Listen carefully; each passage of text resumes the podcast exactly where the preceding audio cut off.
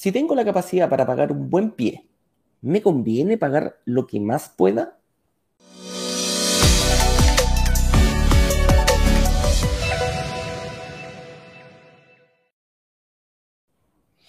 Depende, Marcelo, de tu estrategia. Si tú eh, tuvieses 25 eh, años, por ejemplo, 30 años, y tú quisieras de alguna manera repetir rápidamente los ciclos, eh, lo que te conviene hacer en ese caso es pagar en menor cantidad de pie posible para, poder comenzar a financiar una nueva propiedad y pagar ese, ese pie chiquitito lo más rápido posible. Es decir, con eso aumentarás tu retorno sobre la inversión.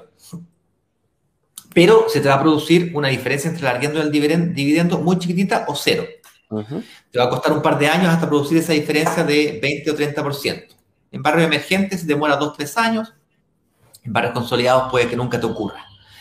Por el contrario, si tienes 55 años y quieres acelerar el hecho de poder vivir de la renta, lo que tienes que hacer es exactamente lo contrario, que sea, la diferencia entre la renta y el dividendo sea muy alta a partir del año cero, tal que puedas efectivamente vivir de las rentas. Y para eso tienes que pagar un monto de pie mayor, pedir menos cantidad de financiamiento. Entonces va a depender mucho de tu estrategia.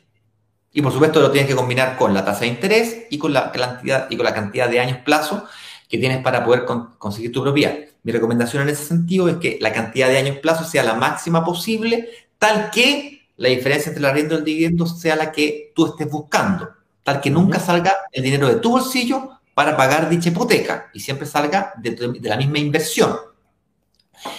Ahora bien, si, cuando se empieza a producir esa diferencia a favor, hay gente que puede acelerar el periodo eh, de amortización de capital pagando más capital del que está pactado en la tabla de amortizaciones. Eso va a depender mm, del crédito que tengas tú y las condiciones del mismo para poder realizar esos prepagos de capital.